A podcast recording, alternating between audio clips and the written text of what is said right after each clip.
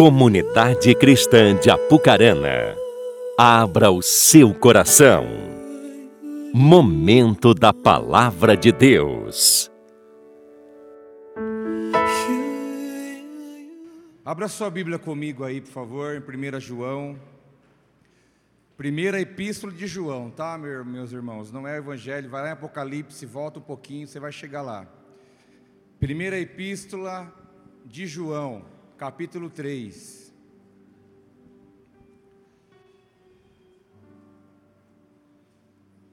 Primeira epístola de João, capítulo 3, a partir do versículo 1.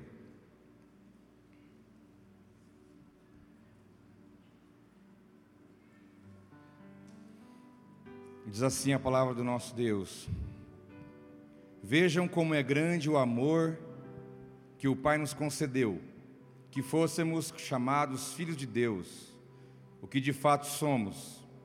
Por isso o mundo não nos conhece, porque não o conheceu.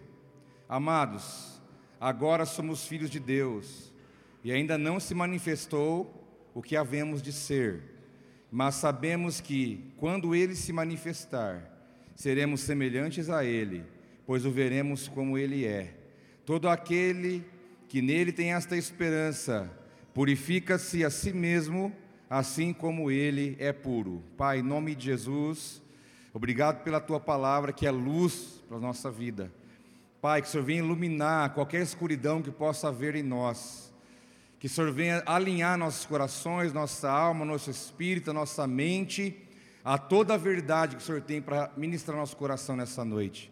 Que sejamos cativos a Ti, com nosso entendimento, para receber a semente da boa palavra e que ela, que ela venha proporcionar os frutos e que ela venha agradar ao Senhor. Nós oramos e te agradecemos em nome de Jesus. Diga amém, meu irmão. Há dois fins de semana atrás, tivemos o fim de semana da família onde fomos ministrados no tema da paternidade, do amor de Deus, da família, da filiação, da nossa família terrena, relacionamentos e assim por diante. Domingo passado eu falei sobre a família de Deus, pegando um gancho daquele fim de semana, mas o vento continua soprando para isso. E eu precisei continuar caminhando naquilo que o Espírito creio que está formando dentro de nós. Pois eu vou falar hoje também sobre a identidade dos filhos, Pegando também uma continuidade do que eu falei domingo passado. Né, vocês sabem que, que eu falei domingo passado que nós, nós, somos, nós fomos já alvo do Evangelho, o Evangelho chegou até nós, e esse Evangelho ainda continua com esse alvo definido. Já nós vamos falar um pouco sobre isso. A identidade do Filho de Deus, nós temos uma dificuldade com isso, por causa da, da construção, por causa do processo de Deus em nossas vidas. Por exemplo, você tem uma identidade própria, né? O que é a sua identidade? É a soma das suas características. Então você é algo único, especial. Então a soma das suas características faz de você um indivíduo. E porque você é um indivíduo com características definidas, você tem uma identidade. Identidade fala de DNA, né? DNA. Lembra do que é a sigla DNA? Você que estudou igual eu há muitos anos atrás, não se falava tanto em DNA naquela época como se fala hoje. DNA é aquela sigla que fala sobre a nossa genética, que vem da, da, da sigla do nome chamado ácido desoxirribonucleico. Já ouviu falar disso? Hã? Repete comigo, vai, desoxirribonucleico. Não é grego, não, é português mesmo. Irmãos, é tão fácil. Desoxirribonucleico. Vai. Esquece. Deixa para lá. O ácido desoxi, desoxirribonucleico. Calma, eu falei já um monte de vezes, não, não gostei nenhuma. É a sua história genética. No seu DNA está a sua história. Ali está a sua história, a sua herança biológica essa construção de quem você é. Né? Quando a sua mulher falar para você assim: Nossa, mas você está igual ao seu pai. Não acha ruim porque é verdade. Entendeu? Ou quando você, marido, falar para tua esposa: Ó, você está igual à sua mãe. Eu sei que você dá sete pontos na carteira. mas não acha ruim, isso tem, isso tem uma parte de verdade. Por favor, nunca fale isso, você vai ter problema. Porque nós herdamos, no nosso DNA nós trazemos as heranças genéticas de pai, de mãe, de avó, de avô, foram se casando, tendo filho, casando, tendo filho, casando, tendo filho. Esse DNA ele foi se transformando gerações e gerações e até chegou em você. Então nós trazemos uma carga, né, uma herança genética daqueles que vieram antes de nós. Isso é a nossa vida. Mas um dia o evangelho chegou para você e chegou para mim.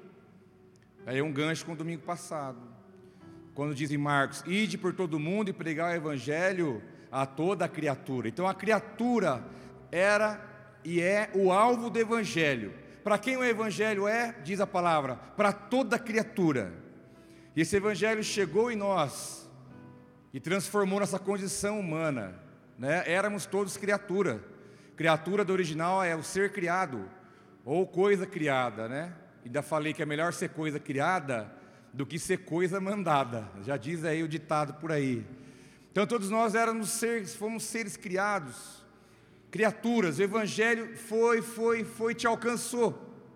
E quando o evangelho chegou na tua vida e você creu nesse evangelho, você creu nas boas novas, você creu no sacrifício de Cristo. Então diz João 1:12 que aquele que o recebeu, aquele, aquele que creu em seu nome, deu-lhes o poder de se tornarem filhos de Deus, e você passou de criatura para filho, a sua condição humana foi transformada. Porque até então você tinha só um DNA do pai, da mãe, dos avós, aquela herança das características que você tem, da personalidade, temperamento, é, características físicas e assim por diante. Mas quando Deus te torna filho, pela palavra, por crer no quem Ele é, a partir daí você recebe um outro DNA que é o DNA do Pai do céu, que Ele coloca sobre nós através do Seu Espírito. E aí então agora nós estamos com essas duas naturezas dentro de nós. Eu sou uma herança de muitas coisas que, que eu herdei biologicamente, mas também agora eu tenho algo que Deus plantou em mim. E como que eu vivo com isso? Quem que vai prevalecer? Quem que vai determinar? Quem vai governar? Quem vai exercer influência maior? E aí nós estamos nesse emaranhado dessas duas realidades dentro de nós, para podermos entender qual é então a nossa real identidade. Porque isso pode gerar uma crise. Sabe aquelas coisas que você tenta mudar, que você tenta deixar de fazer e não consegue? Você sabe que o Pai do céu fala para você: você cantou aqui hoje, é difícil largar tudo por você, mas vai valer, vai valer a pena. Vai valer a pena negar a si mesmo, vai valer a pena ouvir o que o pai fala, vai valer a pena obedecer. E isso gera um conflito, porque as duas identidades estão ali brigando entre si, quem vai exercer o domínio em nossa vida. E então nós entendemos que nosso primeiro chamado da nossa construção dessa identidade real que Deus quer que nós entendamos, é o primeiro chamado nosso é para sermos filhos. Você foi chamado para ser filho. Depois você pode ser pastor, você pode ser evangelista, mestre, apóstolo, profeta, você pode ser uma pessoa que adora através do instrumento, um diácono, seja lá qual for o ministério que você vai exercer como um chamado secundário, mas porque o primeiro chamado seu é para ser filho, porque a obra de Deus, o reino de Deus é formado por filhos e não é formado por criaturas. Então, porque você entende que você é filho, porque Ele te chamou, porque Ele te amou, porque Ele te escolheu, Aí então você vai servir ao reino do Pai com aquilo que você tem, com as qualidades, dons, talentos, capacidades humanas e assim por diante. Então, seu primeiro chamado é chamado para ser filho. Você é o filho de Deus, você é uma filha de Deus, não pode haver dúvida no seu coração. Mas, se você, como diz a, o ditado, fruto não cai longe do pé, e você se vê como diz o Fernando Manhanini, Fernando Manhanini disse que o pai dele tinha um costume que toda a vida ele não gostou. É um tique, é um cacuete. E ele falou, é, aconteceu comigo isso, eu estou vivendo a mesma coisa. Que, falei, então não está aí mesmo. E, e ele falou, Cleverson, meu pai fazia uma coisa, eu não gostava, cara. Eu falava, pai, para com isso, pai, para com isso. E hoje ele faz a mesma coisa exatamente, né? E eu às vezes me vejo fazendo as mesmas coisas. Falei, sai de mim, freitão, que não te pertence. Esse corpo não te pertence. Eu não sou isso, eu não, não, eu não quero herdar isso, eu não quero herdar isso. Mas tem coisa que é mais forte do que você, né? É mais forte do que você.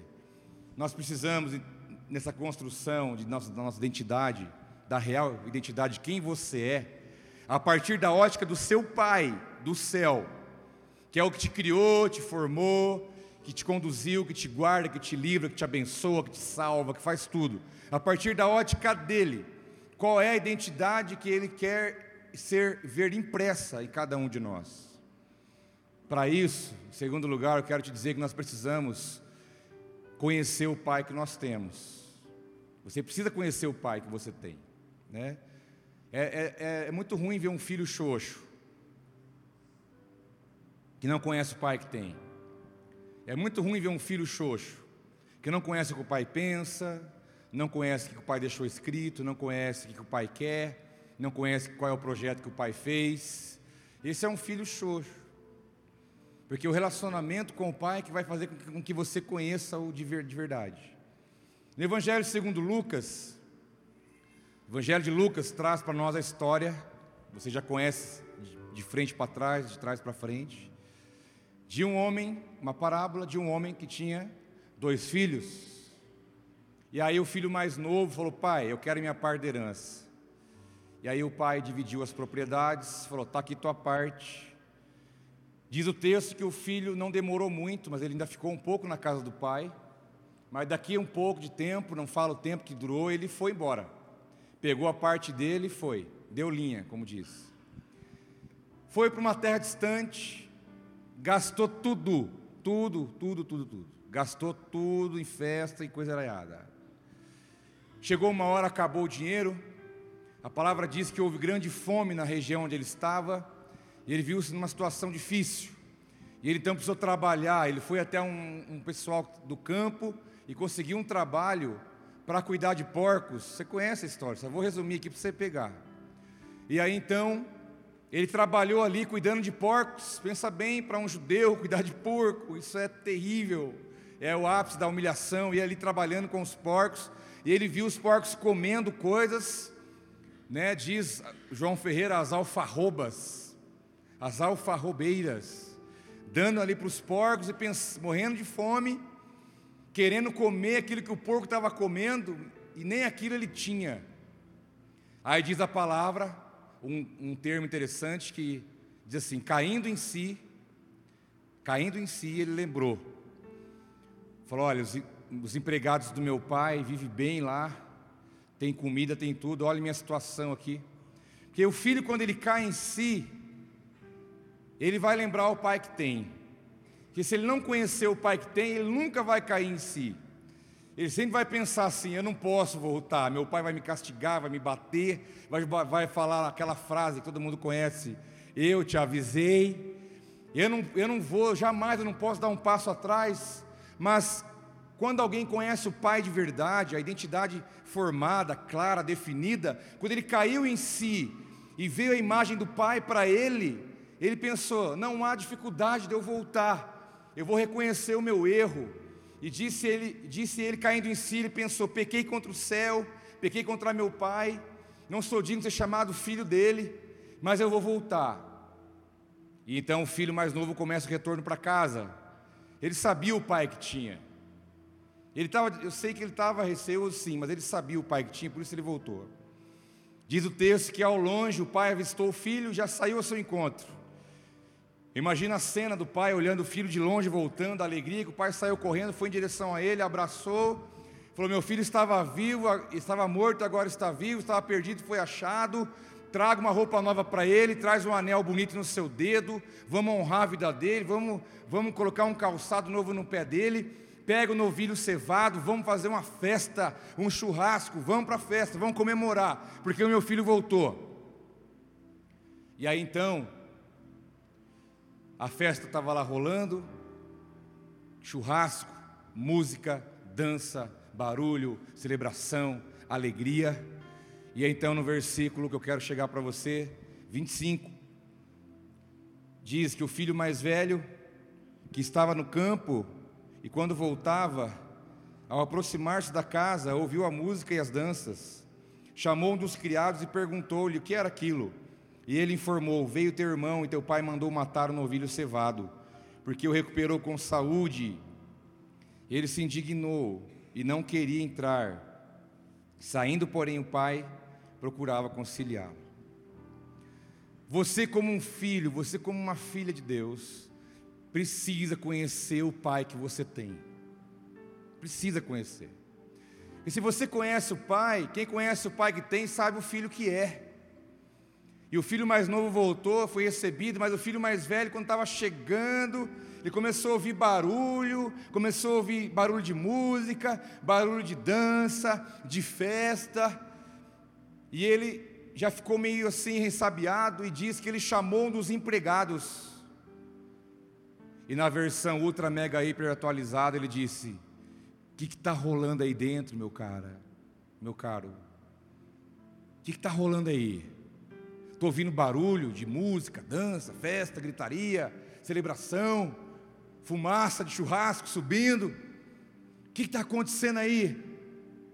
Aí o empregado falou: Olha, o teu irmão voltou veio com saúde e o seu pai está dando uma festa para ele. Recebeu com alegria e está dando uma festa para ele. E diz a palavra que então esse irmão mais velho se indignou. Ele se indignou. Se indignou porque ele não tinha conhecimento de, do pai que ele tinha. Ele não conhecia bem o pai, estava com o pai, permaneceu na casa do pai, mas não conhecia de verdade. E a palavra que se indignou, na verdade, é ele se enfureceu. Aqui indignou para nós, parece que diminui um pouco a reação dele. Ah, ele ficou injuriado, ficou quieto, ficou, ficou contrariado, mas não, ele se enfureceu. Ele falou: Eu não vou entrar aí, eu não entro aí. Uma identidade definida, uma identidade clara de quem você é em Deus, diminui os conflitos da vida. Uma alma confusa, ela gera prejuízos, relacionamentos quebrados. Se você não souber quem você é de verdade, você vai ficar quebrando, batendo, machucando você e machucando pessoas, porque você não sabe quem você é realmente em Deus. E o filho se indignou, falou: Eu não vou entrar aí. O texto não fala isso, não fala, mas eu imagino que tenha acontecido isso, pela, continu, pela continuidade da história. O pai veio ali fora conversar com o filho mais velho. Eu imagino que o empregado entrou na festa e falou: Ó, oh, rapaz ali tá, tá um arara, tá nervoso, tá bravo, tá em. Vixe, tá, tá feio o negócio. Diz a palavra que o pai saiu da festa e foi ter com o filho mais velho lá fora. Porque diz a palavra que o pai foi lá conciliar. Foi conciliar. Eu imagino o pai chegando para o filho mais velho e falar: Meu filho, para que isso? Por que você está desse jeito? Por que você está dessa forma?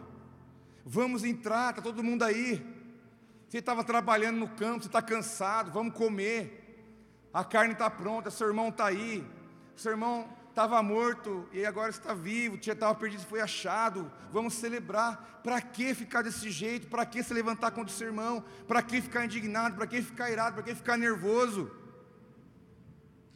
E o pai então foi tentando conciliar, conciliar no sentido de trazer o filho para perto, para que o filho pudesse entrar com eles lá e celebrar também juntos como família. Um filho com identidade distorcida, um filho que não conhece a identidade que tem, que não conhece o pai que tem, ele dá trabalho para o pai.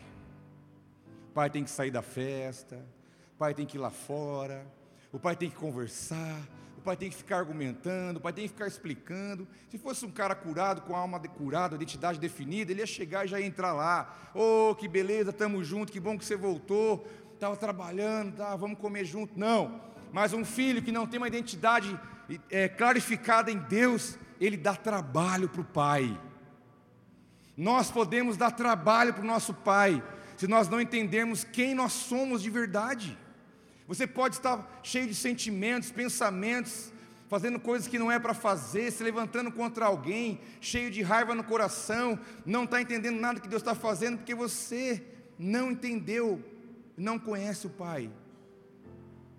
E você dá trabalho para ele, eu dou trabalho para ele, já dei muito e dou ainda.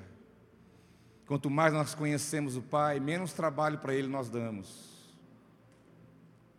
E o filho mais velho dando, dando uma trabalheira. E o pai conversando com o filho, então o filho fala: Pai, pai não. Até até um detalhe que eu preciso. Em nenhum momento o filho mais velho se dirige ao homem como pai. Em nenhum momento. O pai chama ele de filho. Pode ler a história. O filho mais novo chama o pai de pai. Mas o filho mais velho não chama o pai de pai nenhuma vez. E então ele respondeu ao seu pai, né? abre aspas.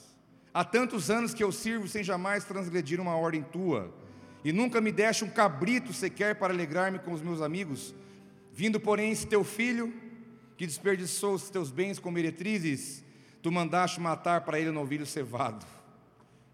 Uma identidade distorcida produz uma visão errada do pai. Para ele, o pai foi injusto. Falou, pai, pai não, né? Pai do filho mais novo. Eu trabalho, eu dou sangue, eu faço tudo.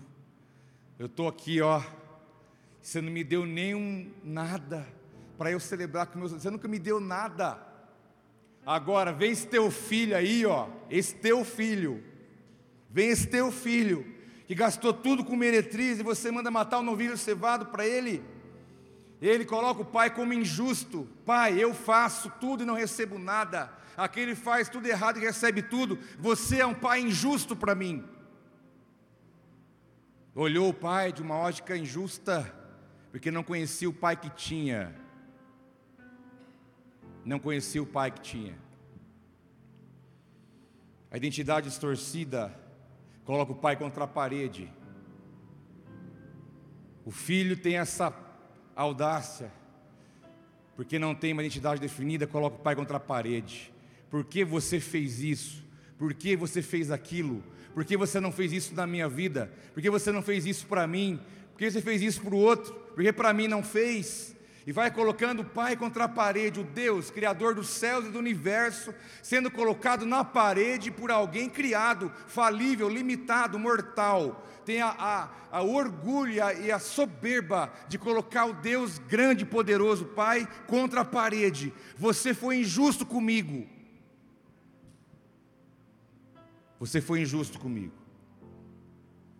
A identidade distorcida desfocada, não entendida, ela gera comparação daí. Saiba de uma coisa, você é um filho muito amado do Pai, não tenha dúvida disso. Não importa a sua história, você que está aqui, não importa o seu histórico, não importa a sua história, você é amado e ponto final. Nós somos filhos amados de Deus, nós só temos prova disso. Nós não podemos começar a tirar os olhos do Pai e colocar os olhos nos irmãos. E se a minha relação não estiver boa com o pai, saiba de uma coisa: eu vou, não vou estar bem com você também. O filho mais velho não tinha uma relação boa com o pai, não o conhecia. Por isso ele começou a se levantar contra o seu próprio irmão. Se você não estiver bem com seu pai, você vai começar a se, se arranhar com seus irmãos. Você vai começar a se incomodar com seus irmãos. Você vai começar a olhar para a vida do seu irmão. Parece que ele é mais amado do que eu, parece que ele foi, eu não fui, parece que ele tem, eu não tenho, parece que ele alcançou, eu não alcancei. Irmãos, isso é uma, uma mentira diabólica. O que Deus tem para você é todo seu. Eu nunca vou entrar e nunca vou usufruir do que é seu, a não ser que você compartilhe comigo. Mas o que é meu é meu, o que é seu é seu. Eu tenho que olhar para o meu irmão para me inspirar para achar, olha que bonito, que legal, que bom, que bênção. Eu tenho que olhar para o próximo para ver o que há de bom ali, para eu ser inspirado, mas nunca para que isso me paralise. E você chegar a pensar que algum irmão seu, que pode ser um desses aqui, ou outros, em algum momento você pode achar que ele é mais privilegiado ou abençoado do que você. Isso é mentira. Isso é mentira. O que Deus tem para você, especialmente para você. Ninguém vai relar a mão nisso. Você não tem que ficar olhando o outro. Mas só que o homem caído, que herdou de Adão e tudo isso, o pecado, a deformidade, irmãos, nós somos deformados. Você herdou desde Adão a deformidade do pecado, a inveja, a soberba, o orgulho, a mentira, a ganância, a comparação, a altivez, a maldade. nós herdamos isso da nossa história genética, da nossa história, da nossa herança. Isso está dentro de você. Se você não conhecer o Pai de verdade, para que o DNA dele entre na tua vida, você vai ser levado por isso. Você vai ficar se comparando com um, comparando com o outro, e isso só vai te diminuir, só vai te paralisar, e você vai viver andando e caminhando sem conhecer o Pai de verdade. A identidade distorcida favorece a comparação, leva você a cair na inveja, que é você olhar o que você não tem, que é do outro. Todo mundo tem suas lutas, meu camarada. Tem gente que você olha, parece cabra, não tem luta não é? Tem gente que você olha e fala, nossa, parece que ele não passa problema, parece que ele não tem dificuldade. É mentira, todo mundo tem. Não há por que você ficar se comparando com ninguém, nem, nem nunca mais. Que quem dirá tem inveja de alguém, isso vai gerar angústias em você. Você vai ficar uma pessoa angustiada, porque você nunca vai ver o que Deus tem te dado, o que Ele é na sua vida. Você vai estar com o olho voltado para aquilo que é do outro. E você vai ter uma caminhada angustiante por causa disso. A palavra diz: Então o pai respondeu para ele: Meu filho, tu sempre estás comigo, e tudo que é meu é teu. Você está se comparando, você está contra o seu irmão, você está se diminuindo, achando que eu amo mais ele do que você, você está amargo, você está você fora do que é para você, mas saiba de uma coisa: sempre esteve comigo, tudo que é meu é teu. O que o pai quis dizer com isso? Meu amor não está à venda. Meu amor não está à venda. Não é porque você chegou aqui falando que estava trabalhando, que faz tudo certinho, que estava dando sangue. Você acha que isso é argumento para pôr na mesa, achando que eu vou te amar mais por isso? Não se engane. Eu não vou te amar mais porque você faz tudo certinho, porque eu te amo incondicionalmente, ponto final. Se você fizer certinho, fizer o que tem que fazer, parabéns para você, mas eu não vou te amar mais por causa disso. Meu amor não está à venda. Não queira me comprar com as coisas que você faz. Não queira me comprar achando que você realiza isso ou aquilo e que o teu irmão não. Esquece. Meu amor não está à venda tu sempre estás comigo. Ou seja, o pai está dizendo: olha, a questão não sou eu, meu filho, eu continuo mesmo, a questão é você. Você que não me conhece, você que não sabe o que está no meu coração, você é que tem uma ideia distorcida de mim, você não entendeu ainda, eu continuo mesmo. E afirmo mais uma vez: o que é meu é seu. Porque essa ideia nós compramos da nossa herança. Eu tenho que fazer tudo certinho e bonitinho para alguém gostar de mim. Eu tenho que ser correto, fazer a coisa certa, fazer minha parte. Não porque eu tenho que fazer, é meu papel. Eu estou muito preocupado com o que o outro vai achar e pensar, as palmas que eu vou receber, né, tapinha nas costas, nossa, que legal, que legal que você faz parabéns, vai com tudo. Não, irmão, sai disso. Essas coisas não impressionam a Deus. Isso não impressiona a Deus. A nossa vida como obediência, como trabalho, como serviço, é uma resposta ao amor dele por nós. Isso jamais vai ser moeda de troca, nunca. Nada vai mudar o, teu, o amor dele por você. Tudo que é meu é teu. Entidade distorcida distancia, rouba os seus direitos. A palavra diz em Gálatas 3:29, e se vocês são de Cristo, são descendentes de Abraão e herdeiros segundo a promessa. O filho mais velho tinha direito a uma herança como o filho mais novo. Mas se eu não sei o pai que eu tenho, não conheço o pai que eu tenho, se a minha identidade está distorcida, eu não, eu não, eu não entro naquilo que Deus tem para mim. Por isso você vê que tem filhos de Deus, crentes, que com anos de caminhada, a, a Deus abre para ele, ele fica naquela: vou, não vou, vou, não vou, posso, não posso, mereço, não mereço. E se eu for, o que, vai acontecer? Mas não, eu vou ficar aqui, vou esperar mais um pouco. Não, deixa o outro ir primeiro. E nunca entra, passa dia, semana, mês e ano, e o pai com a mesa preparada e não senta. E Deus falando: senta, é o teu lugar. Não, você não vai tomar o lugar de ninguém, é o seu lugar. Não tem ninguém mais importante que você para sentar aí, é o seu lugar. Não, mas não senta, não. E nunca, nunca desfruta da herança. Porque para você desfrutar da herança que Deus tem para você hoje já. Estou falando de ir para o céu, não. Isso é uma coisa lá para frente. Estou falando agora. O reino de Deus já está realmente em nosso meio. Você já faz parte de uma herança em Deus agora. Você tem que entrar nessa realidade. Mas se você não tiver uma identidade limpa, clara, e de quem é o, Deus, e a paternidade que Ele estendeu para você, você não vai usufruir de nada disso.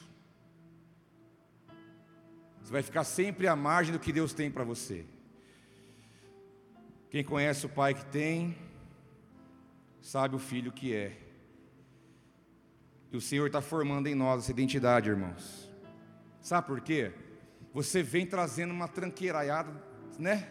Você não, nós. Lá de trás, um monte de coisa, está dentro de nós. Deus envia o seu filho, morre por mim, por você. Coloca o DNA dele em você, está dentro de você. E aí é uma luta, entendeu? Você quer assumir a sua, a sua posição de filho de Deus, mas vem uma coisa na tua alma, tenta levar você para trás. Aí você tem, não, agora você é um filho de Deus. Vai vir uma lembrança, um fato, um acontecimento, uma palavra, uma circunstância, e tenta puxar você para trás. Você fala, não, eu sou filho de Deus, e é uma luta. Mas vai facilitar muito na sua vida o processo da formação, se você estiver perto do Pai, aí você vai, vai, a coisa vai abrir. As coisas vão melhorar muito. Jesus é o nosso alvo, nosso referencial. Porque a nova aliança que foi feita no sangue foi Jesus vindo à terra entregando a vida pelos homens, mulheres, todos os seres humanos da terra. E ele veio fazer o quê? Revelar o caminho para o Pai. Ninguém vai ao Pai senão por mim, diz o Senhor. Não há outro mediador entre Deus e os homens a não ser Cristo. Eu sou o caminho, eu sou a verdade, eu sou a vida. Ele veio para trazer de volta o resgate, para que nós pudéssemos voltar e a estar próximos do Pai mais uma vez. Porque um dia Adão e Eva teve isso. Relacionamento direto. E o pecado quebrou. Jesus veio trazer uma nova oportunidade para nós, para vivermos como filhos.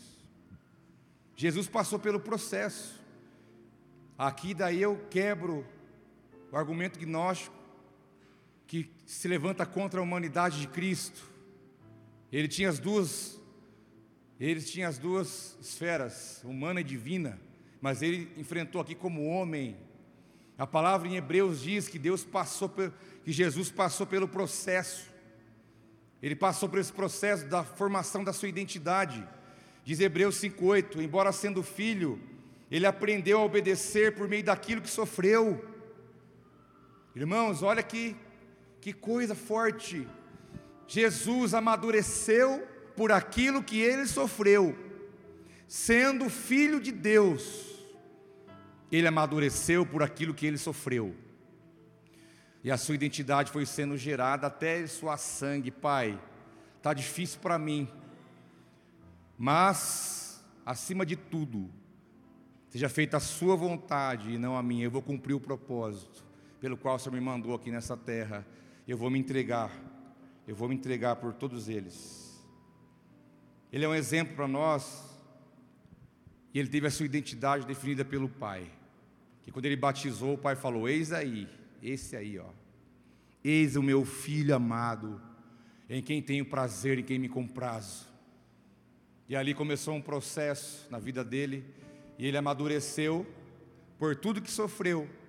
E você também vai amadurecer como filho, por tudo que você viver e passar nessa vida.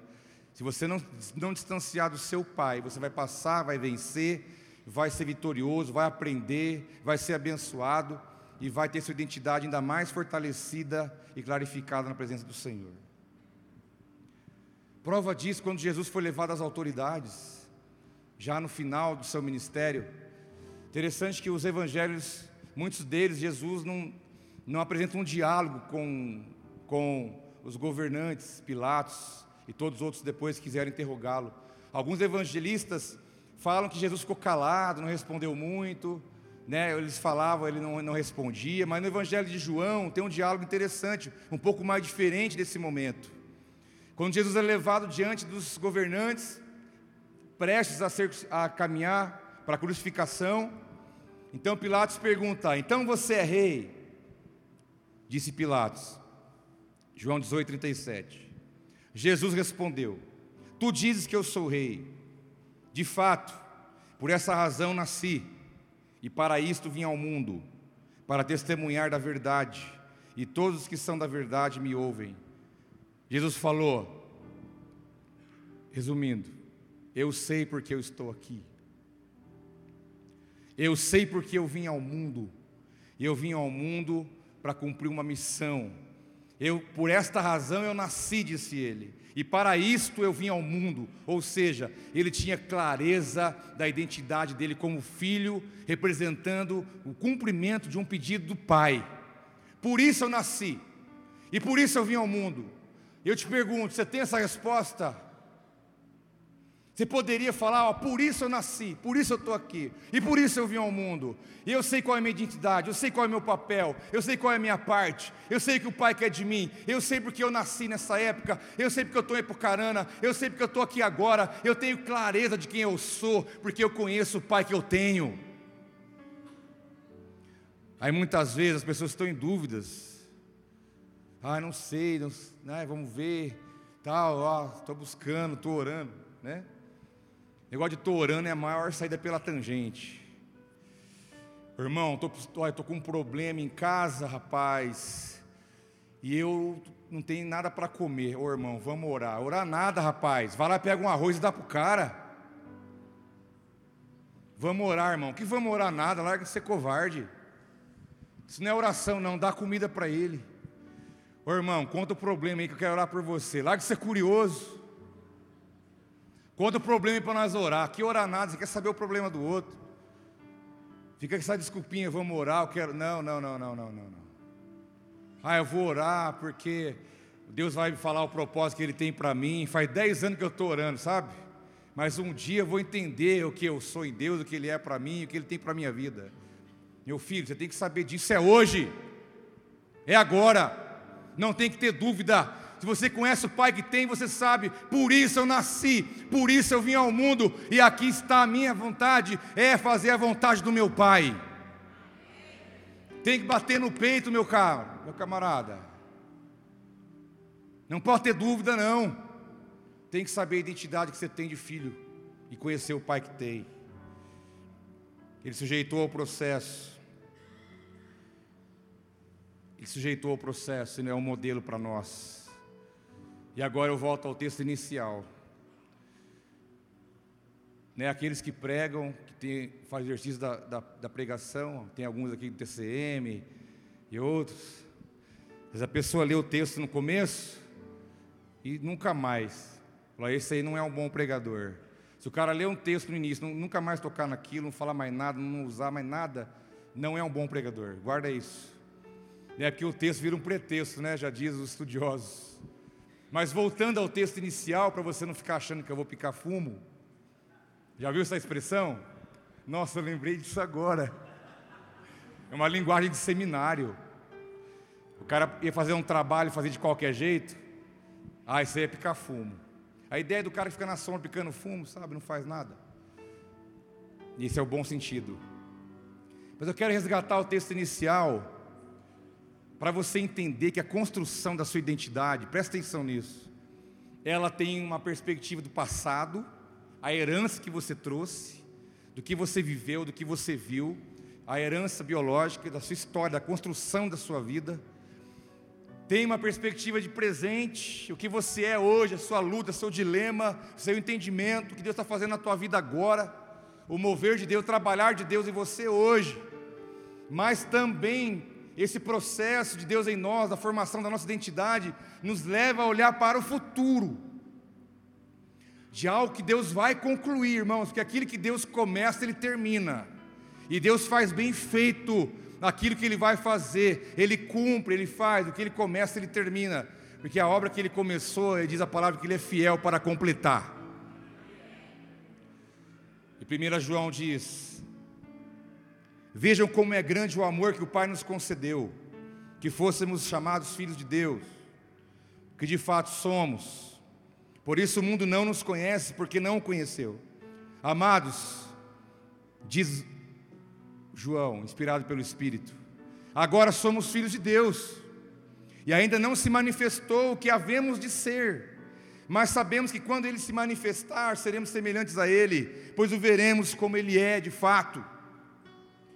O que nós havemos de ser, nós ainda não somos. E isso nos faz olhar para frente. Fica tranquilo, meu irmão. Aquilo que você não alcançou, que você não, não chegou, você vai chegar. Porque você está sendo construído. O Espírito está gerando essa identidade dentro de você. Aquilo que você não alcançou, você não é ainda a melhor versão de si mesmo. Deus está trabalhando na sua vida, Ele está te moldando, Ele te fala: não olha só para trás, olha para você, ver de onde você saiu, tem uma, uma um senso de realidade da sua vida hoje, mas olhe para frente, que aquilo que você aquilo que você há de ser, você ainda não é. Você ainda não é. Porque um dia nós o contemplaremos e olharemos como ele é, e então viveremos dessa forma com a identidade totalmente definida. Aquilo que você há de ser, você não é ainda. Você é um filho, você vai chegar lá. Você está numa caminhada, porque diz a palavra: ainda não se manifestou aquilo que você há de ser amanhã ou daqui a pouco. O futuro não é, não é um lugar, não é um tempo, é um lugar. Você não é ainda, irmãos. Eu não sou ainda, mas nós seremos. Nós seremos, que somos filhos. John Stott disse: O que somos não aparece totalmente ainda para o mundo, mas o que seremos não aparece ainda para nós. É o resumo desse texto de João. Presta atenção: o que somos agora não aparece totalmente para o mundo, mas o que nós seremos não aparece ainda para nós que nós estamos construindo essa identidade no Senhor. E Ele está se revelando, revelando a paternidade dele para nós a cada dia, para nos levar à conclusão. É o processo da formação da sua identidade, de como Deus te chama, de como Deus te, te convida a relacionar com Ele. Tá, e o que fazer então com as minhas duas naturezas? Eu vou te explicar agora para a gente orar. O que fazer se eu tenho as duas realidades dentro de mim, porque eu sou homem natural, como diz a palavra, ainda vivo no corpo do pecado, mas o DNA de Deus está dentro de mim, a excelência de Deus está no vaso de barro, para que a glória seja dele, não seja nossa. Então eu vivo essas duas realidades, e aí? Nós vamos orar para que o Espírito venha imprimir essa realidade dentro de você, porque isso não é por uma informação, é por uma revelação. O Espírito vem e gera dentro de você e te faz ter a identidade sua definida de quem o Pai é, de quem você é no Senhor. 1 Coríntios 15, 47 diz: O primeiro homem era do pó da terra, o segundo homem do céu. Os que são da terra são semelhantes ao homem terreno, os que são do céu ao homem celestial. Assim como tivemos a imagem do homem terreno, teremos também a imagem do homem celestial.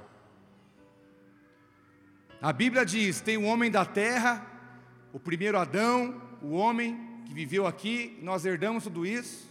Ele diz que o primeiro homem que era do pó, quem é da terra, fica igual ao homem da terra. Se você é natural, viva no natural. Fica parecido com o homem terreno, esse é o teu destino. Mas ele diz que não há só o homem da terra.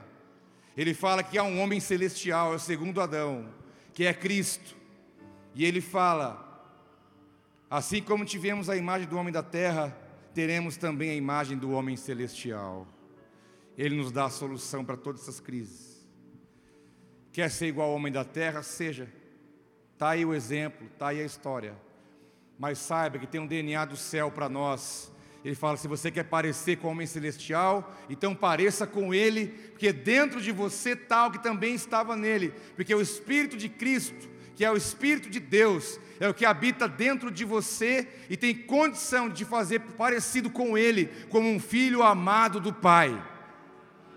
E você vai negar esse homem terreno, esse homem natural, racional, pecador, confuso, traumático, cheio de coisas que te impede de viver, a identidade que Deus tem para você. Você vai abrir mão do homem natural, do homem velho, do homem da terra, e você vai falar: Pai, eu quero viver a tua proposta, eu quero viver o seu plano, eu quero viver a dimensão que o Senhor tem para mim, eu quero ser parecido com um homem celestial, porque Ele diz: O meu desejo é ter muitos filhos semelhantes a Cristo. E Ele te convida, vem para o lado de cá. Venha para outra realidade que eu tenho para você, que é espiritual. Não tem como ser parecido com o um homem celestial, vivendo uma mente natural. Não tem como viver parecido com Cristo, se você quer um mais um igual a dois. O reino de Deus vai contra a nossa lógica. Se você quer ser uma vida espiritual, uma identidade de filho, relacionamento íntimo e de perto com seu Pai do céu, para receber a tua herança, a tua porção.